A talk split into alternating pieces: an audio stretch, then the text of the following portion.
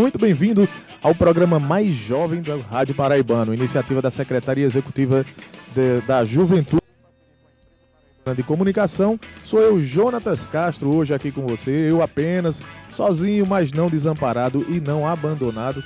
Estou aqui ao lado do meu grande mestre Ivan Machado para gente tocar o programa hoje, tocar o rolê de hoje, o Fala Juventude.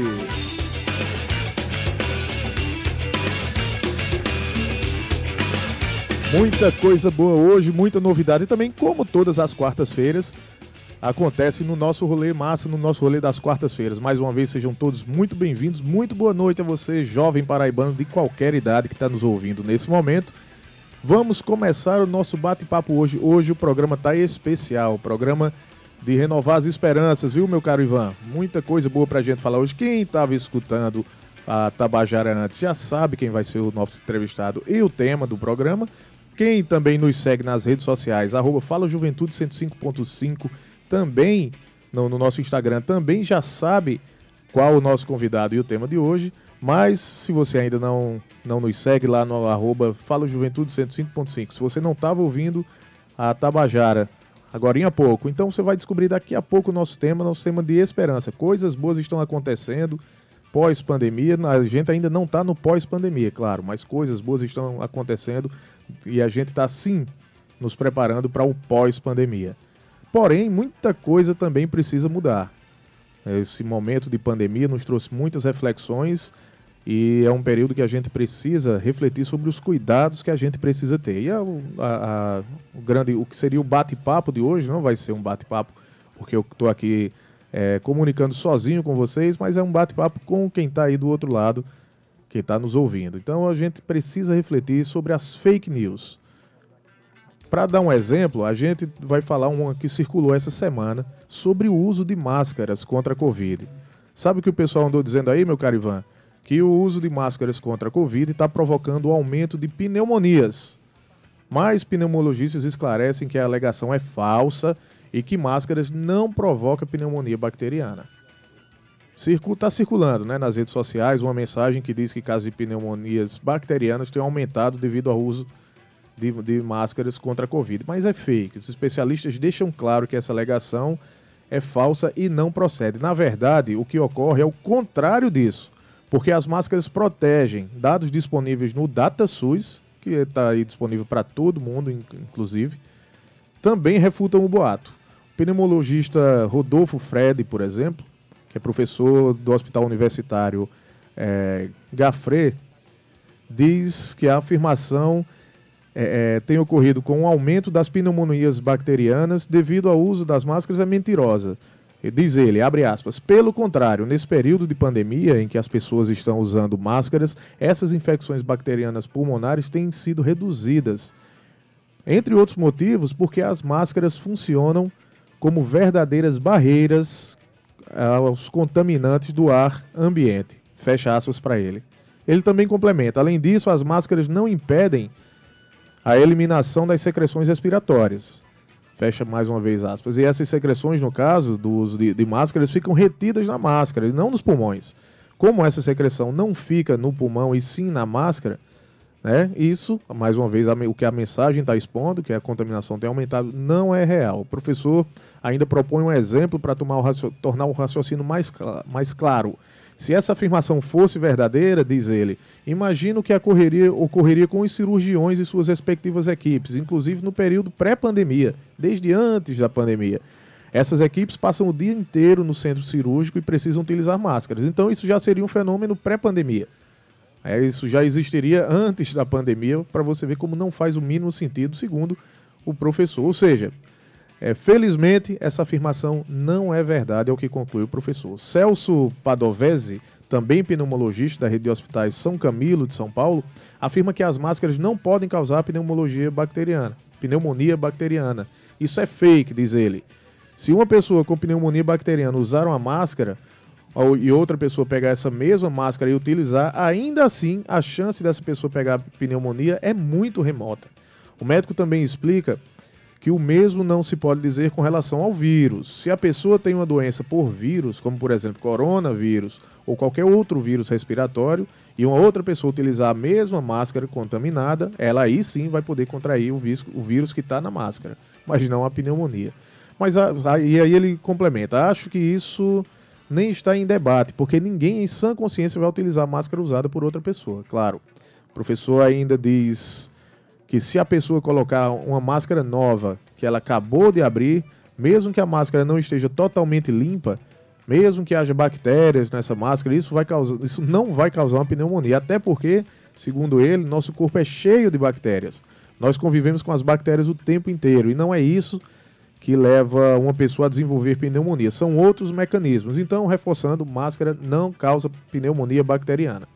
É isso que dizem os especialistas. Lembrando que os dados estão disponíveis no DataSUS é, e não mostram um aumento de internações no período em que o uso de máscaras passou a ser preconizado. Pelo contrário, meu caro Ivan, tem mostrado uma diminuição, ou seja, a mensagem falsa não tem amparo nos números nem nas ciências, nem no discurso dos especialistas, né, e nem nos números divulgados pelo próprio governo federal. Então, essa fake news que circulou é uma fake não verdadeira, claro, se é fake não é verdade, mas isso mostra o quanto a gente tem que ter cuidado com as informações que a gente recebe, mas fundamentalmente com as, com as informações que a gente divulga, que a gente repassa para pessoas. Né? Se a gente recebe, isso aí rolou muito no, no WhatsApp, né? em outras redes também, mas principalmente no WhatsApp, que é onde mais se, se dissemina, onde é mais fácil a gente compartilhar essas informações.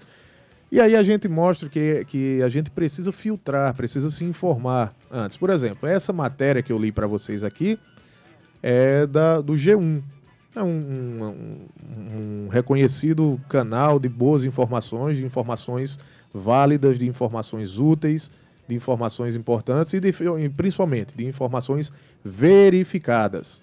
É isso que a gente precisa atentar. De onde a gente está recebendo? Claro, muita gente espalha isso com até boas intenções.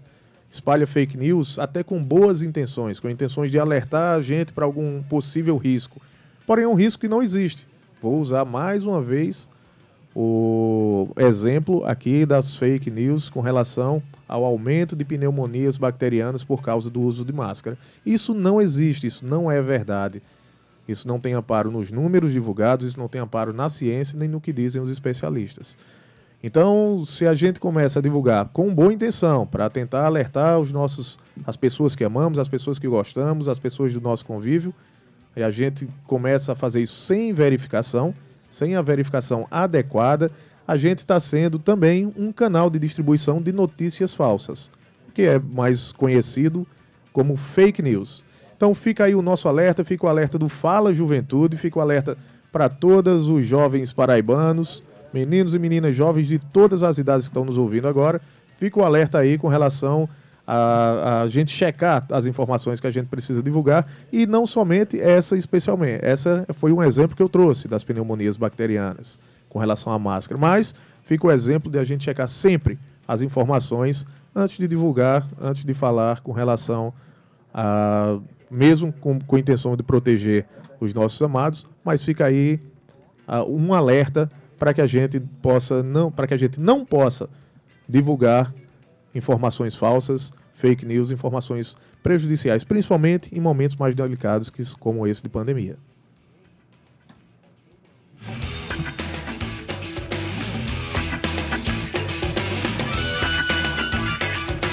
Hoje a gente tem informação também sobre o Enem 2021. Para que quem fez a inscrição do, do Enem já está já tá disponível o cartão de confirmação com o local de prova apesar do site apresentar um pouco de, de instabilidade, como a gente vai ver aqui. Candidatos do Exame Nacional do Ensino Médio, Enem 2021, já podem consultar o local de prova na página do participante. Segundo inscritos, alguns estudantes relatam. Segundo inscritos, perdão. Alguns estudantes estão relatando, entretanto, que a página está tá, tá apresentando instabilidade. O local de prova é divulgado no cartão de confirmação de inscrição do exame. O documento traz, entre outras informações, o número de inscrição, a data e o horário em que a prova será aplicada. O cartão também registra que o participante deve contar com determinado atendimento especializado, como pessoas que têm algum tipo de deficiência, por exemplo, com tratamento pelo nome social, caso essas pessoas tenham sido tenham solicitado a, a, ah, durante o ato de inscrição, claro. Procurado pelo G1, Instituto Nacional de Estudos e Pesquisas Educacionais Anísio Teixeira, INEP, que é o responsável pelo exame, confirmou essa divulgação sim. A edição regular de 2021 do Enem acontece nos dias 21 e 28 de novembro, daqui a pouco mais de um mês. Aliás, menos de um mês, perdão, daqui a pouco mais de uma semana, com 3, mil, 3 milhões 109.762 candidatos que tiveram a inscrição confirmada. Esse número é o menor desde 2005. O baixo número de inscritos foi um resultado direto da proibição presente no regulamento do exame, que não permite que candidatos que se ausentaram sem justificativa da edição anterior tenham direito à isenção de inscrição na próxima edição. Após o MEC decidir que manteria a proibição de isenção, nesses casos, partidos e entidades acionaram o Supremo Tribunal Federal sob o argumento de que muitos candidatos que faltaram ao Enem 2020 estavam, por exemplo, com receio de pegar Covid ou estavam com algum sintoma da doença. O STF, então, determinou a reabertura de inscrições para quem perdeu o direito à gratuidade por não ter comparecido em 2020. A determinação garantiu inscrição de 280.145 estudantes que vão realizar o exame em 9 e 16 de janeiro de 2022.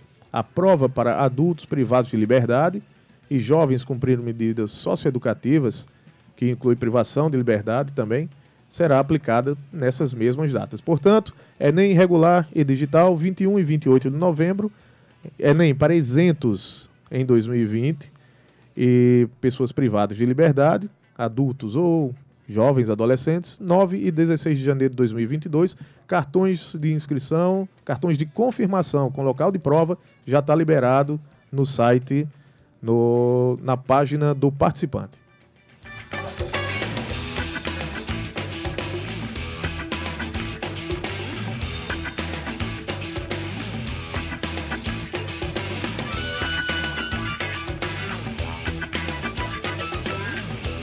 Juventude!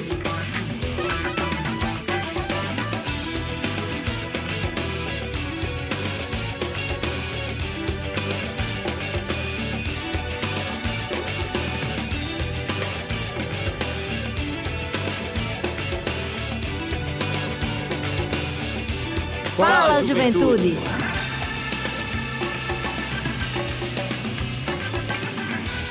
Notícias da Paraíba, notícias aqui do governo do estado. O governador João Azevedo inaugurou o primeiro museu de João Pessoa nesta quinta-feira. Pois é, o primeiro museu de João Pessoa. O governador inaugurou é, nesta quinta-feira, dia 4. Inaugura, perdão, vai inaugurar amanhã, dia 4, às 10 horas da manhã, o Museu da Cidade de João Pessoa, que fica localizado no prédio onde residiu o então presidente da Paraíba, João Pessoa, na Praça da Independência, no qual o governo do estado investiu recursos na ordem de 1 milhão e 300 mil reais em obras de restauração.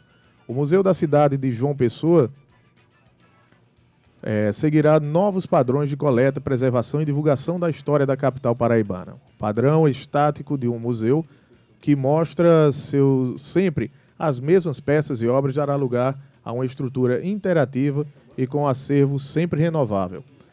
Ele terá acervos temporários de longa duração, explica o coordenador da casa e artista plástico Diógenes Chaves Gomes. O museu contará a história da cidade através de exposições fotográficas, livros, vídeos dos seus personagens públicos e anônimos, figuras pitorescas, seus artistas, experiências sensoriais e também a clássica visitação a peças.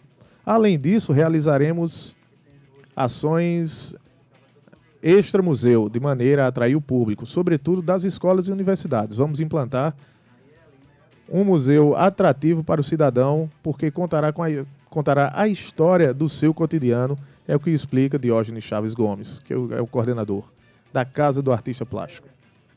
A ideia criar um museu da cidade de João Pessoa foi é, é, do próprio governador João Azevedo, que há um ano entregou à Secretaria de Estado da Cultura, essa missão que, inclui, que incluiu a criação da participação do Museu da Paraíba, que será, que será implantado no Palácio da Redenção.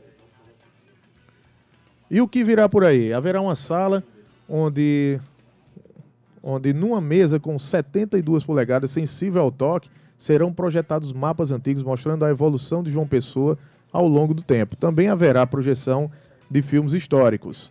Vamos utilizar o QR Code para que as pessoas se aprofundem em pesquisas sobre aquilo que estão vendo no museu que relata Diógenes Chaves. Uma sala sensorial permitirá fazer projeções no teto que o visitante observe o céu da capital em diversas datas. O mesmo em épocas passadas. A tecnologia se baseia em algo parecido com as informações da tábua de maré, por exemplo, a observação do céu, posicionamento das estrelas, planetas, como é comum hoje, e essas imagens estão registradas e podem sim ser projetadas. Souvenirs do museu da cidade de João Pessoa serão produzidos e colocados à venda dentro do próprio museu e no Museu do Artesanato, Casa do Artista, que também funciona ao lado e atuarão em conjunto.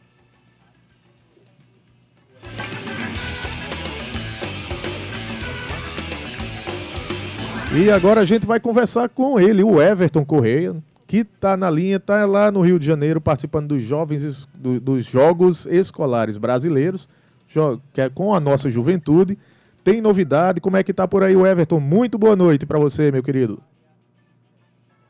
Boa noite, meu amigo Jonatas Castro, meu querido professor Jonatas Castro. Boa noite, Ivan Machado. Boa noite, meu amigo Lucas Duarte, que está aí dando essa esse suporte, essa força ao nosso professor Jonatas Castro. E boa noite, uma boa noite muito especial a toda a nossa juventude paraibana que nos escuta aqui no programa mais jovem do Rádio Paraibano, mais uma quarta-feira. Pois é, Everton, fala pra gente aí, primeiro, conta aí pra juventude paraibana o que é que você foi fazer no Rio de Janeiro, que me deixou sozinho aqui, porém, como já falei, não desamparado, nem abandonado, mas fiquei sozinho sim. E você, claro, você está aí comigo, não me abandonou, não me desamparou. Então conta aí pra gente o que é que você foi fazer aí, qual é a sua missão nesse momento. Pois não, meu irmão, a gente está aqui no local do evento, com o maior barulho, mas eu vou tentar explicar um pouco para você que nos escuta, meu querido jovem, minha querida jovem. Nós somos convidados pela Federação Paraibana de Desporto Escolar, na pessoa do presidente Diego Lima, né, Diego, que vai inclusive estar conosco daqui a pouquinho, já deu spoiler, né, Jonathan? Pois é. Mas aí vai estar conosco conversando e eu vim justamente para fazer a cobertura jornalística junto com o nosso querido amigo Lima Souto, trazendo todos os destaques para a imprensa paraibana a respeito do que está acontecendo aqui nos Jogos Escolares Brasileiros no Rio de Janeiro. Né, essa edição aí sendo organizada pela Confederação Brasileira de Desporto Escolar a CBDE num grande evento que tem realizado aqui e com um número de jovens muito bacana que daqui a pouco a gente também vai ouvir mais a respeito disso. E como é que estão acontecendo os jogos nesse momento ainda de pandemia, Everton? Como é que você está sentindo a participação, o retorno das atividades esportivas, de eventos desse porte? Como é que você está percebendo essa, esse retorno e essa novidade? Porque é uma novidade que nos traz esperança, com certeza. Perfeito, meu amigo Jonathan. A gente tem visto que há um cuidado muito grande por parte da organização do evento em prezar pela questão das medidas sanitárias. Né? Os jovens sempre de máscara nos corredores, a gente tem visto uma preocupação dos seus treinadores também com o uso do álcool em gel, né? a separação dessas delegações. Então isso tem sido feito muito, com muita organização aqui no Rio de Janeiro né? e em outros eventos esportivos que a gente tem analisado aqui também na cidade do Rio, as pessoas também estão muito cuidadosas, né, tomando todos os cuidados, embora a prefeitura aqui do Rio e o estado do Rio de Janeiro é, tenham liberado o uso de máscara, né, a, a, a, em locais abertos, as pessoas não precisam estar usando máscara, só em locais fechados, mas as pessoas ainda assim continuam usando máscara em sua maioria e os eventos esportivos têm sido realizados assim com muito cuidado, é, a gente tem visto realmente essa preocupação aqui dos nossos Jogos Escolares Brasileiros, os JEBs 2021. E para além das preocupações, meu caro Everton, como é que está o desempenho dos paraibanos aí? Atletas, profissionais, é, os seus professores que também merecem destaque pelo, pelo esforço, treinamento que fizeram com esses garotos, mas principalmente a, a juventude que está participando aí dessa competição. Como é que está o desempenho da delegação paraibana? Olha, meu amigo Jonas, falando aqui enquanto paraibano, enquanto torcedor, não com o olhar da imprensa, eu fico muito feliz de ver histórias de jovens, de crianças, né, adolescentes, crianças e adolescentes de idade entre 12 e 14 anos, que é a faixa etária dos Jogos Escolares Brasileiros, participando com tanto entusiasmo, crianças que vieram lá do sertão, de cidades como Igaraci, como São José de Piranhas, como Cajazeiras, participando desse evento, Campina Grande, e aí a gente vê, né, além dos jovens aqui da, própria grande João Pessoa, que também estão participando, a gente vê um empenho muito grande desses jovens, uma entrega dentro de quadra, uma entrega dentro de campo, aqui nas modalidades da, da, dos Jogos Escolares Brasileiros. Tivemos aí um, um, uma, um destaque muito importante durante esses dias, que foram as 10 medalhas conquistadas pela delegação da Paraíba, né, nas lutas, judô, karatê, luta olímpica. A gente também teve né, a, a, medalha nunca na, na natação, né, e esperamos aí as modalidades individuais, elas já encerraram, os atletas inclusive já retornaram para a Paraíba, mas a gente tem ainda a definição de alguns de algumas modalidades né, coletivas, a exemplo do próprio vôlei, que está com classificação praticamente é, certa para as próximas fases, aí, inclusive para é, receber a própria medalha. Então, isso para nós é um motivo de muita alegria. Professor Jorge, lá do Polígono, e também né, o pessoal do futsal, as meninas de um projeto social, o ADM, junto com o Colégio QI, trouxeram meninas muito bacanas para cá, que jogaram com times fortes, como o Rio de Janeiro, como o Distrito Federal, o Amazonas, e deram várias goleadas aqui nas meninas desses grandes estados, né? mas infelizmente ontem nós saímos para o nosso estado vizinho, que foi o Rio Grande do Norte, por um placar apertado na prorrogação de 2 a 1 que é o estado, inclusive, com um dos times favoritos né, na Série Ouro aqui do campeonato de futsal feminino nos Jogos Escolares Brasileiros.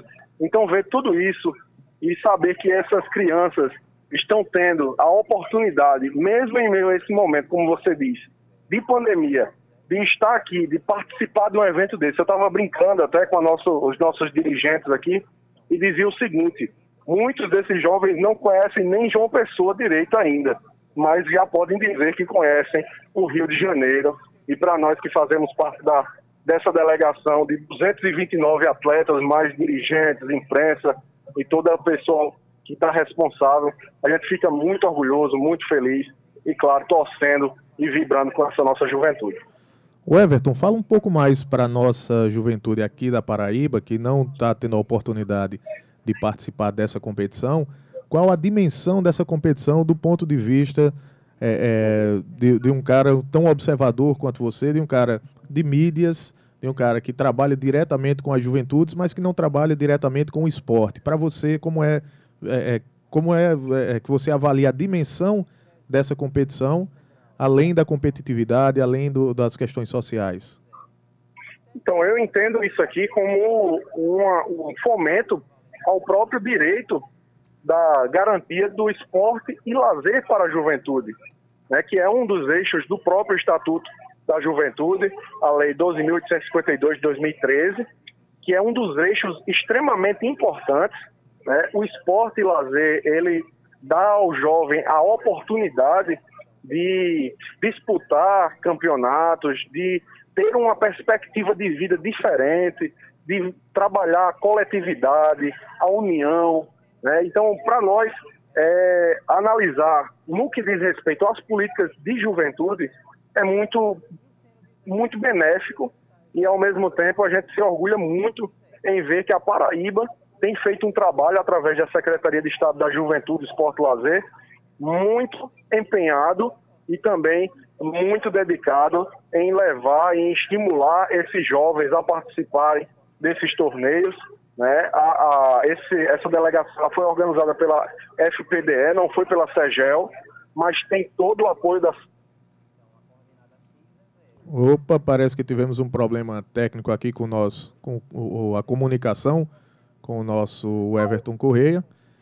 Vamos tentar aqui restabelecer o contato, mas de qualquer forma fica aí registrado, meu caro Ivan, como é, é legal para o Everton participar, conviver com esse tipo de evento. E fica aí também para nossa juventude paraibana, a, como eu falei desde o início, a esperança de que dias melhores estão vindo gradativamente.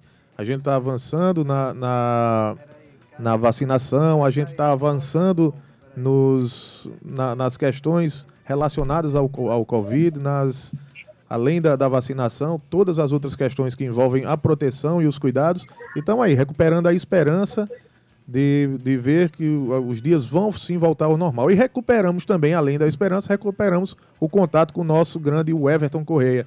Pode concluir, meu irmão. Pois é, então, meu amigo professor Jonathan, meu querido Lucas Duarte, eu diria que para nós é de muita felicidade em ver que a FEGEL ela tem feito esse trabalho no suporte, né, o governo da Paraíba, no suporte a esses atletas que muitas vezes não têm a oportunidade de disputar um grande campeonato como esse através de programas como o Bolsa Esporte, que você bem conhece, meu querido professor Jonathan Castro, que é também um grande profissional né, que tem dado esse auxílio, esse suporte, e tem dado o seu sangue mesmo lá na Secretaria de Juventude, Esporte e Lazer, conhece bem de perto como é a realidade é, dessa questão de, e desses jovens que muitas vezes são necessitados. Então, para a gente ver que 229 atletas vieram para o Rio de Janeiro para competir, nós estamos levando 10 medalhas até o momento, né? Porque aí podem surgir mais medalhas nesses dias. Mas 10 medalhas. Isso para nós já nos honra e laureia todo o nosso trabalho que a gente vem realizando aí é, nesse conjunto entre juventude e esporte na nossa secretaria. O Everton, eu vou fazer um improviso aqui, ou tentar pelo menos. Tem, al tem alguém aí com você, algum atleta, algum professor, algum dirigente que possa bater um papo com a gente também? Meu querido Jonatas, eu vou tentar falar aqui com o professor Mineiro ou o professor Zé eles estão aqui mais à frente, ver se eles falam um pouquinho e dão um depoimento para a gente com relação a essa questão do, do GEBs também, tá certo? Certo. Só um instante. Tá ótimo, porque é importante ouvir dirigentes também né, sobre a sensação de, de, de estarmos voltando aos momentos de, de competições. Afinal de contas, a gente passou aí quase dois anos sem competições, né, para a nossa juventude principalmente. Né, que a gente vê que os esportes de alto rendimento já foram voltando aos poucos e agora sim nos abre a esperança de, de termos de novo a juventude participando de, de eventos como esse, de competições como essa. Professor Jonatas. Oi. Oi, Weber. Eu já estou aqui. Eu já estou aqui com o nosso professor Zé Hugo. Ele vai falar com a gente. Só um momento, viu? Tá certo, tá certo. Ele está terminando aqui de, de, de responder um negócio. Pronto. Se, se, eu já vou deixar a pergunta aqui, porque aí a gente ganha tempo e você passa para ele. Eu queria saber dele qual a sensação que ele tem como dirigente, como grande incentivador do esporte de, de base, que, que ele sempre foi, é, e como é que ele se sente agora com, com a volta das competições, com a volta ele, ele podendo ver mais uma vez a juventude paraibana participando de eventos como esse. Professor Zé Hugo, estamos aqui com o professor Jonatas Castro, né, e ele quer saber um pouco como é que está a sua avaliação com relação a esse evento, a participação da juventude no, nessa realização do GEBS 2021 e também com relação ao próprio desempenho desses atletas aqui na competição. É um prazer imenso estar falando com vocês da juventude do Brasil, e especialmente da Paraíba. E também gostaria de parabenizar você, Jonathan, e toda a equipe da Secretaria da Juventude, Esporte e Lazer, pelo trabalho que vocês vão realizando aí nesse estado. É para alegria nossa, tive a felicidade de, pela primeira vez, estar na delegação é, da Federação do Desporto Escolar do nosso estado, para participar de um evento, evento esse aqui no Rio de Janeiro, com a participação de 8 mil atletas, 8 mil jovens, que realmente a gente transforma essa nossa juventude através do esporte. E para alegria nossa, nós trouxemos 228 atletas em 14 modalidades esportivas para realizar para a realização desse evento. E a participação da Paraíba foi excelente até o presente momento.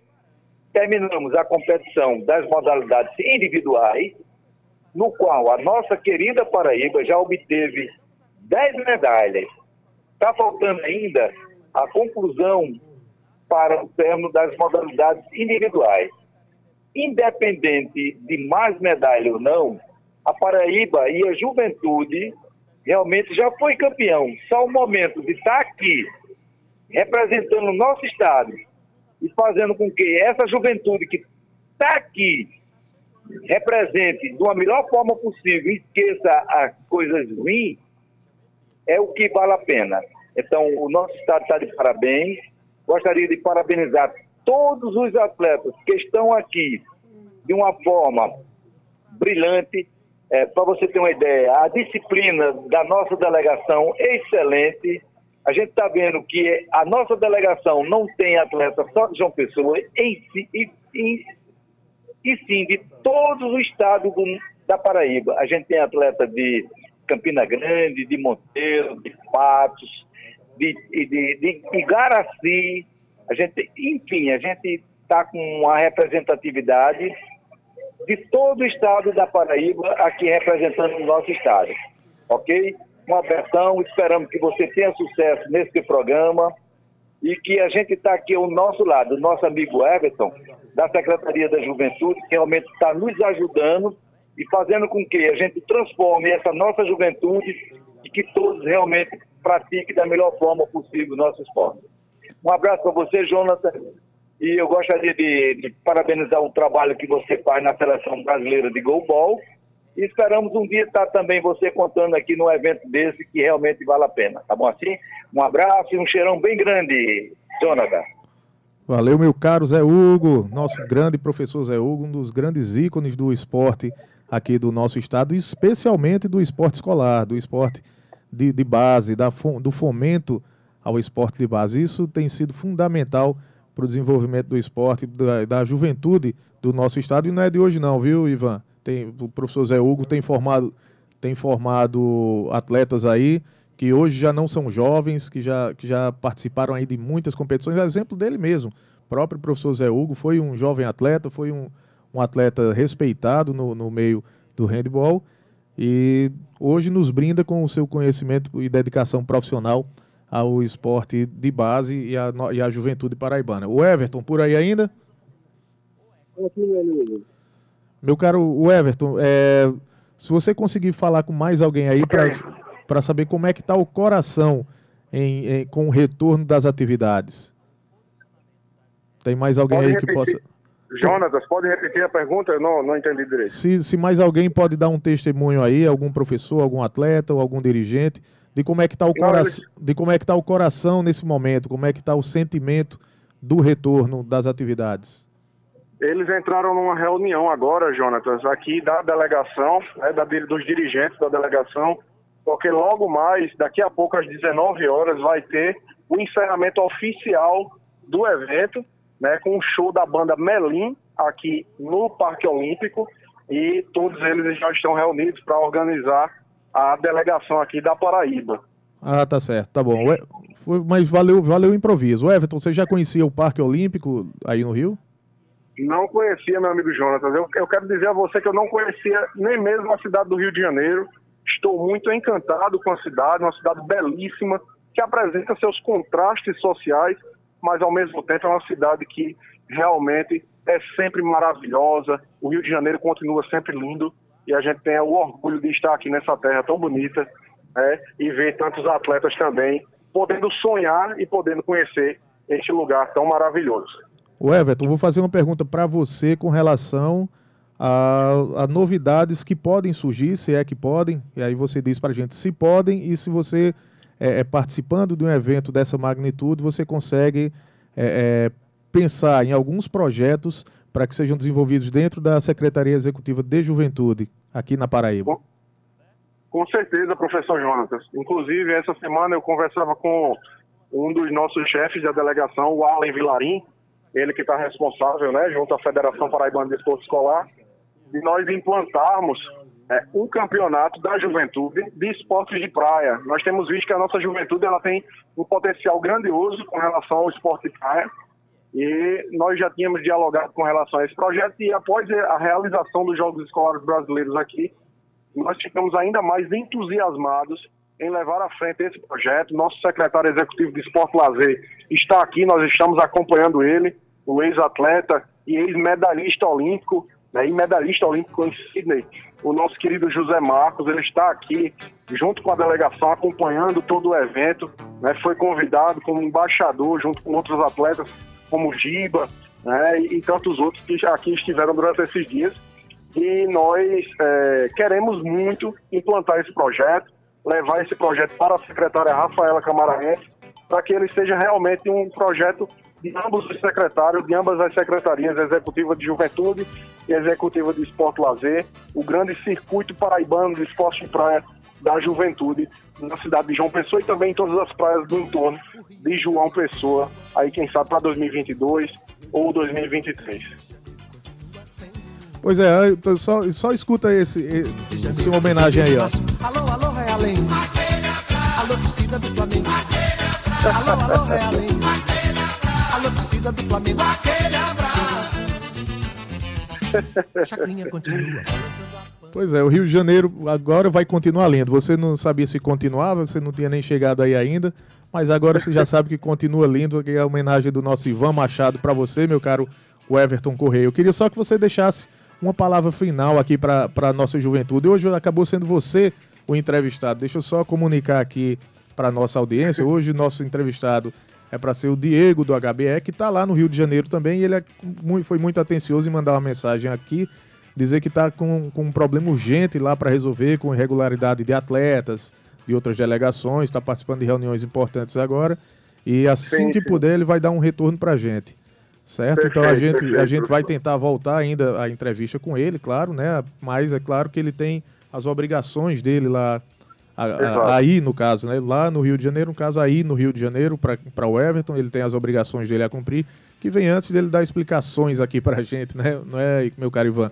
Mas aí ele, ele tá lá cumprindo com a agenda dele e se der, ele, vol ele, ele volta aqui ainda para participar com a gente. Então a gente fica um pouco mais aí com o Everton Correia, que eu quero que ele deixe para a gente aí, para a nossa juventude, alguma mensagem, alguma, algum, da, a partir das percepções, dos sentimentos, de como está o coração de Everton Corrêa nesse momento, de volta de pandemia, de participar de um evento dessa magnitude, de, de, de, de conhecer o Rio de Janeiro, mas conhecer o Rio de Janeiro para trabalhar e para participar de tudo isso que, que ele está vivendo agora. É, então bota uma mensagem aí para a juventude paraibana, o Everton, mas aquela mensagem do coração.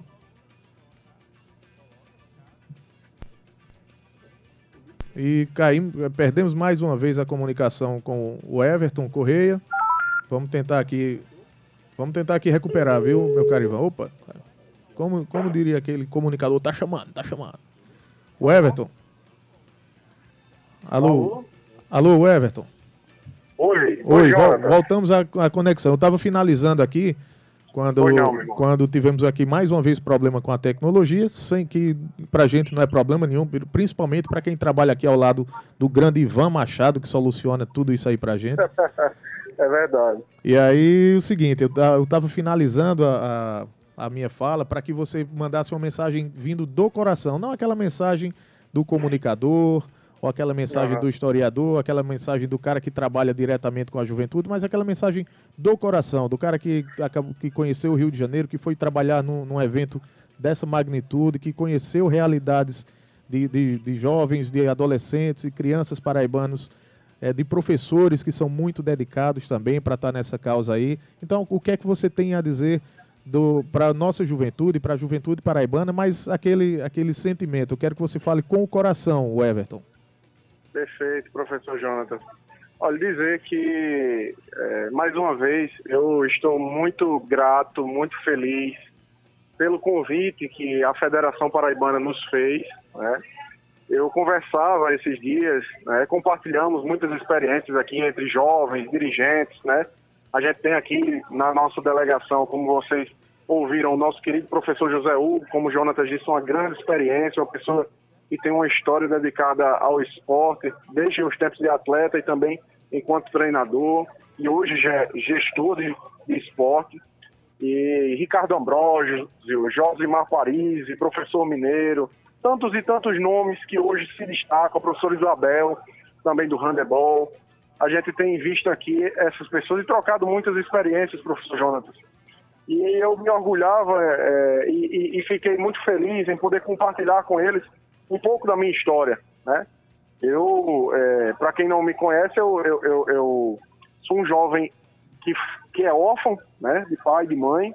Eu vivi praticamente a minha vida com os meus tios, fui educado, tive uma boa educação, Né? Através da educação eu pude realmente ter a, abertura para poder entrar na política pública de juventude, na militância de juventude, né? e, e muito ligada a essa pauta da educação, né? mas também tocava muito na questão do esporte, porque, óbvio, é, presidente do Grêmio, liderando a juventude naquelas lutas com relação ao movimento estudantil, a gente envolvia todas as pautas relativas à educação.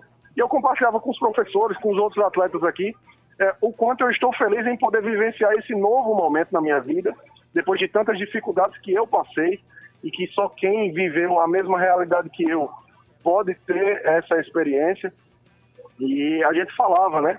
Esses jovens contando as necessidades deles lá no interior também, na, aqui mesmo na nossa cidade de João Pessoa, né? Aí mesmo, né, muitos jovens da periferia participando e eles contando essas experiências e a gente trocava né, essa, esse diálogo e eu fiquei muito emocionado de poder estar aqui acompanhando esses jovens depois de tudo isso, como eu disse.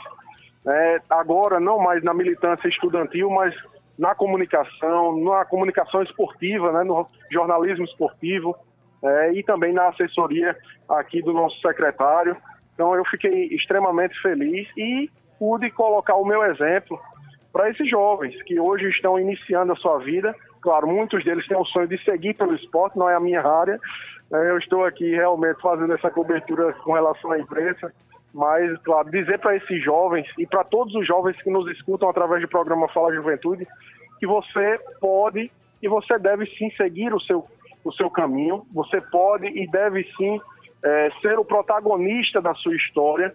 É, e esses 229 atletas, eles são protagonistas das suas histórias, diante de todas as suas dificuldades, das realidades que eles enfrentam em seus municípios, como o Zé Hugo falou, das dificuldades que esses jovens enfrentam muitas vezes para conseguir material esportivo, para conseguir apoio de um, de um prefeito, de um vereador, do poder público, municipal, estadual, federal.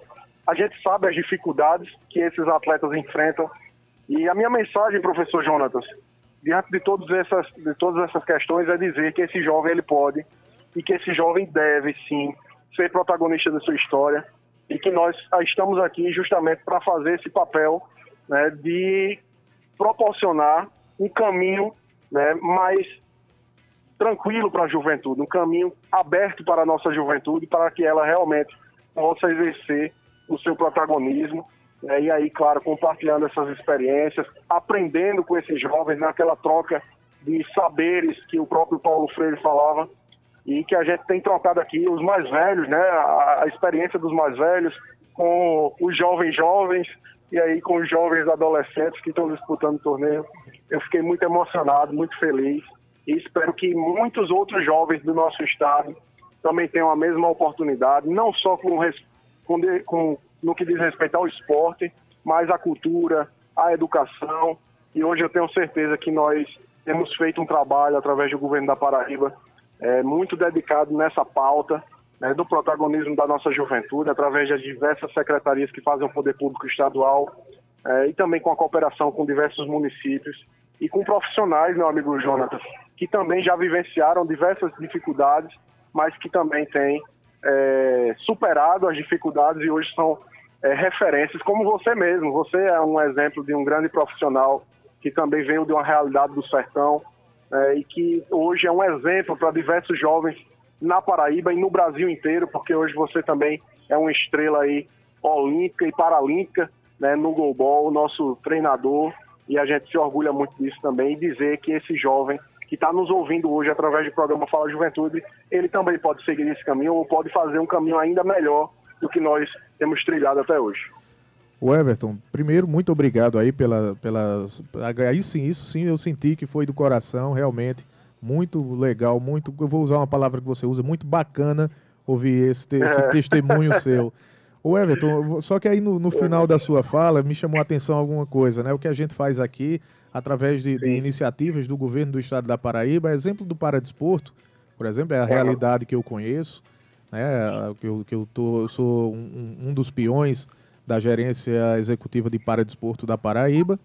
E a, gente, e a gente sabe que a, a, comparação com o restante do país, nós temos sido exemplo. Nosso programa Paraíba Paralímpico, a própria, a própria gerência de Paradesporto no organograma da secretaria é também um, um exemplo para outros estados. A gente já recebeu aqui visita pessoas de Goiás que veio conhecer nossos, nossos projetos, pessoas de, do, do, Pernambuco também vieram conhecer nossos projetos. Alguns já, já estão até imitando, imitando no bom sentido, estão é, replicando iniciativas como as nossas para o bem do, do paradesporto nacional, do paradesporto do, dos seus estados e principalmente da pessoa com deficiência.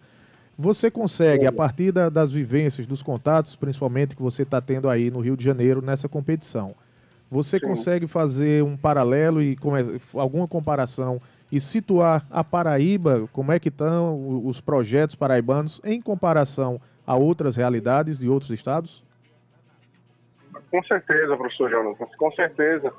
A gente tem é, a grata satisfação de ver que os nossos atletas, né, em comparação com muitos estados, hoje têm tido, como eu disse na minha fala anterior, é, um incentivo por parte do poder público em programas como você mencionou, Paraíba Paralímpica, eu falei sobre o Bolsa Esporte. Esse projeto Bolsa Esporte, ele realmente tem mudado a realidade de muitos jovens. Muitos jovens que Ô Everton, deixa eu só, deixa destaque. Só, deixa eu só abrir, abrir um parêntese aqui na sua fala, porque o Bolsa Esporte é o único programa de, de bolsa para desportistas que também contemplam os técnicos, né, os professores. Né, nem a Bolsa Federal contempla. Desculpa lhe interromper, mas achei que era importante abrir esse parênteses. É isso, é isso.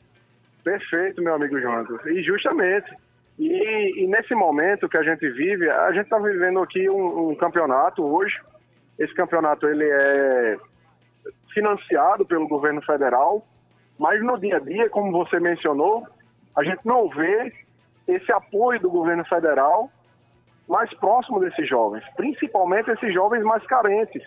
Então é aí que entra o auxílio do governo do estado, o auxílio das prefeituras, é, e a Paraíba ela tem se destacado nessas políticas, principalmente com relação ao esporte, né? Ela é um destaque. Outros estados, como você disse, o próprio governo federal não tem. É, e, e quando a gente fala no,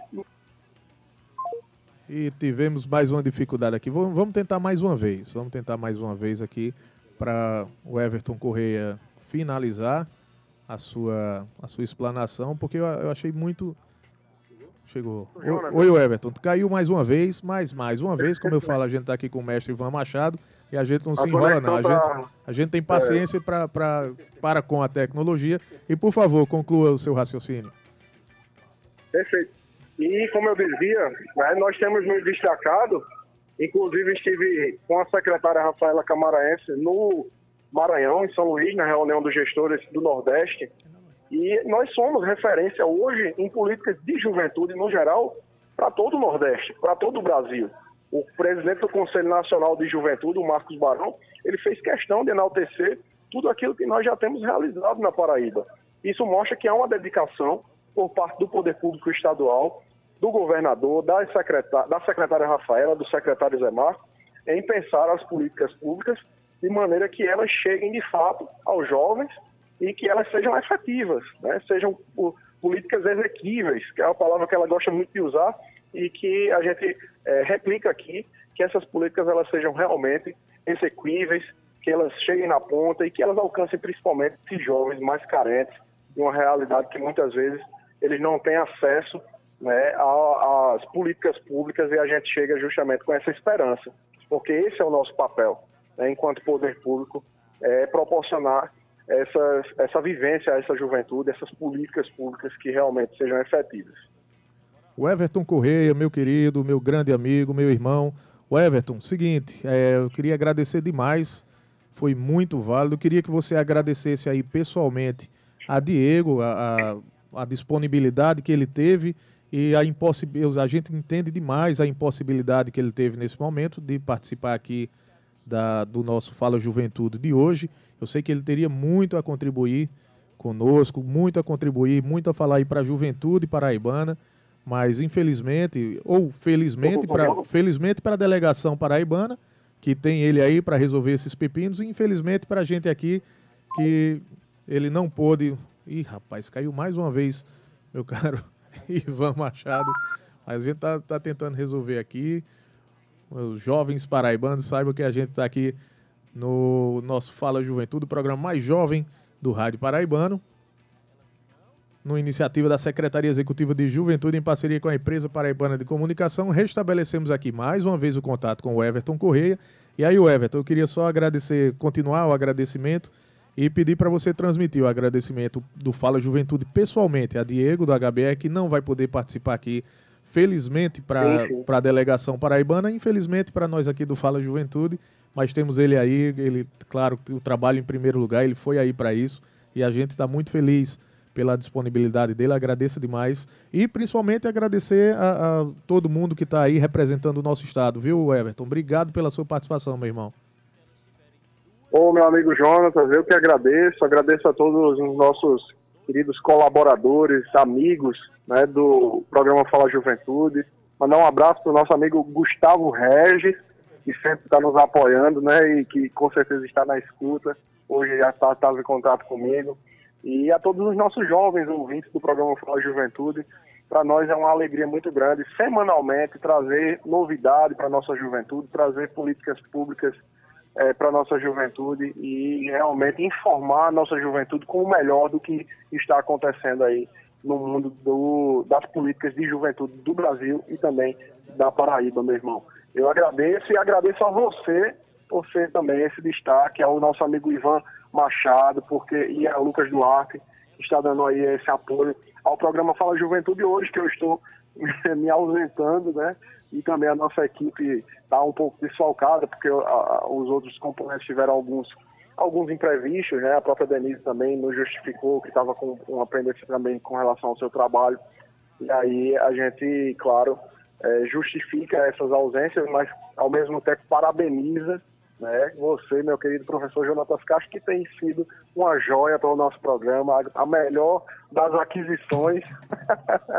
Como disse o meu querido professor José Fernandes, o Mago do Bolson, é, e nosso professor Stefano, realmente foi um ganho muito grande para nós e uma felicidade compartilhar desse espaço tão maravilhoso que a nossa querida presidente da empresa Paraibana de Comunicação, na NH6, e a empresa Paraibana de Comunicação, a Rádio Tabajara, tem abraçado com tanto carinho durante esses dois anos de existência do programa Fala Juventude, três anos agora no ano de 2022, em fevereiro.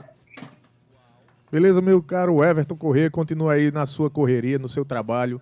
Muito obrigado, aquele abraço enorme. Vou acompanhar. E a gente segue aqui com, com o Fala Juventude, o programa mais jovem do Rádio Paraibano, que é uma iniciativa da Secretaria Executiva da Juventude, em parceria com a Empresa Paraibana de Comunicação Fica aqui o nosso agradecimento ao convidado que não pôde participar e também, é claro, ao nosso querido Everton Correia. A gente toca aqui o Fala Juventude, está quase acabando, mas ainda tem novidades.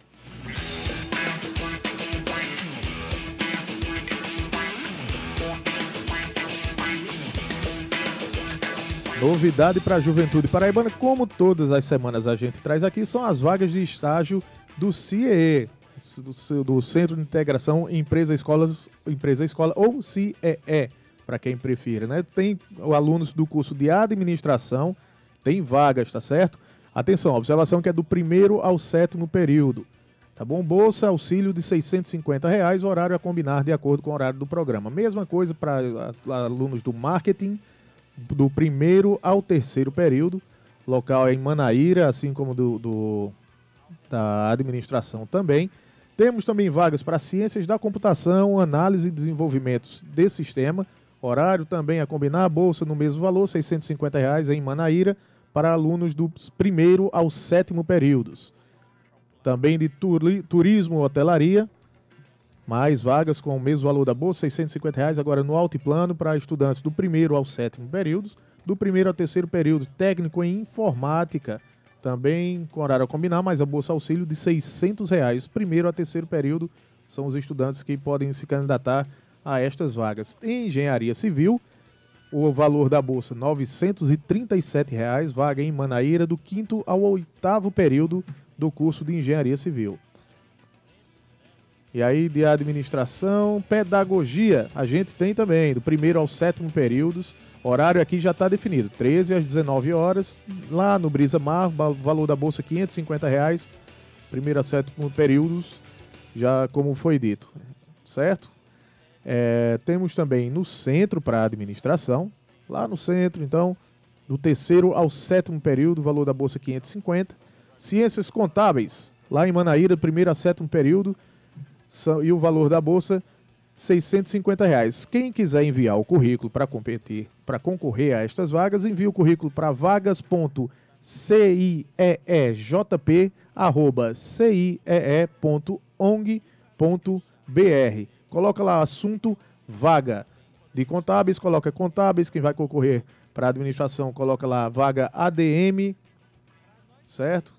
É, enfim, eu não vou deixar, dar todas essas informações vão estar lá no arroba 105, arroba Fala Juventude 105.5, lá no Instagram, você segue a gente e, tem, e terá todas essas informações de estágios para poder concorrer, vagas abertas aí. Temos também outra questão de esperança, meu caro Ivan Machado. A gente falou que a, a gente estava renovando as esperanças com essas, essas essas competições, esses eventos esportivos que estão acontecendo. A gente teve a Copa Brasil de Futebol de 5, por exemplo, futebol de cegos, em que a Paraíba foi vice-campeã. Perdeu apenas a final, fez um, uma belíssima competição. Na próxima semana, para renovar as esperanças, teremos a Copa Brasil de Golbol.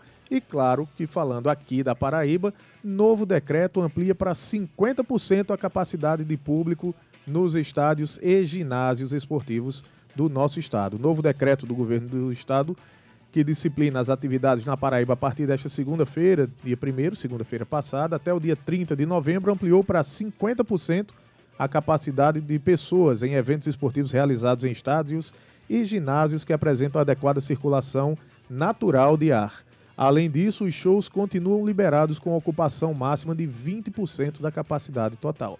As novas diretrizes levam em consideração a vacinação que segue avançando no estado com coberturas de primeiras doses em quase 100% e segunda maior que 62% da população.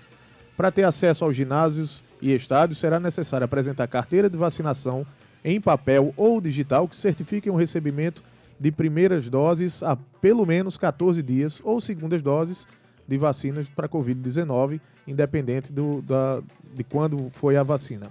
Os eventos esportivos realizados em estádios deverão distribuir o público em quatro setores distintos e com entradas exclusivas para cada um. Nos ginásios, a distribuição de público deverá ocorrer em pelo menos duas áreas diferentes e com entradas exclusivas. A realização de shows com 20% da capacidade local deve obedecer todos os protocolos elaborados pela Secretaria de Saúde do Estado. E, quem for participar tem que apresentar exame negativo feito até 72 horas antes. As celebrações religiosas e academias também poderão ocorrer com 70% da capacidade. Ainda permanece permitido o funcionamento de cinemas, teatros e circos com 50% da capacidade, observando todos os protocolos sanitários. Eventos sociais e corporativos podem ocorrer com o mesmo percentual de público. E assim a gente está chegando ao fim com notícias boas, meu caro Ivan Machado, notícias esperançosas. Do, chegamos ao fim do nosso querido programa Fala Juventude. Estava aqui sozinho, mas não desamparado, mas não, mas aqui estava compartilhando com grandes amigos, grandes mestres, como meu caro Ivan Machado. O Everton Corrêa participou aqui conosco do programa mais jovem do Rádio Paraibano. E aí a gente agradece a diretora-presidente da EPC Nanaga 6, ao diretor da Rádio Tabajara, Rui Leitão, gerente de rádio Difusão, Berlim Carvalho, trabalhos técnicos foi de Ivan Machado. Eu apresentei Jonatas Castro e a direção do nosso Fala Juventude é dele, o Everton Corrêa, que não está aqui, mas está no Rio de Janeiro ouvindo e torcendo por a gente. Valeu, Juventude Paraibana, forte abraço, boa semana, bom restante de semana e até a próxima quarta-feira. Fiquem agora com a Voz do Brasil. Fala, Juventude.